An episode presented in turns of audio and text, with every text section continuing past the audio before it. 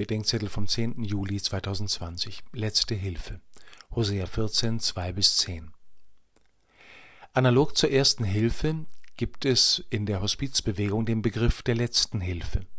Damit sind Maßnahmen zur Linderung von Leiden und Erhaltung von Lebensqualität für Sterbende gemeint. Erste und letzte Hilfe bezeichnen hier den Zeitpunkt, an dem sie geleistet werden. Auch am Ende des Hosea-Buches ist von letzter Hilfe die Rede.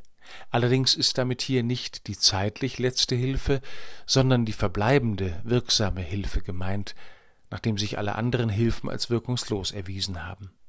Die Supermacht Assur rettet nicht. Militärische Macht rettet nicht. Die Anbetung menschlicher Machbarkeit und die Götzenbilder retten nicht.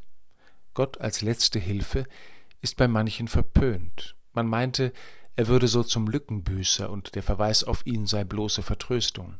Es käme allein auf menschlich leistbare Hilfe hier und jetzt an.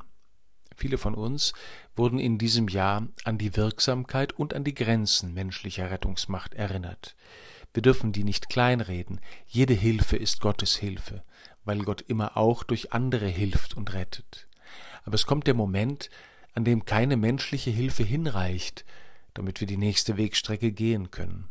Bei Hosea ist diese verbleibende Hilfe Gottes nicht das Ende, sondern der Beginn neuen, reichen, fruchtbaren Lebens, den der Prophet in den Bildern des paradiesischen Libanon beschreibt, der heute so schwer verwundet ist.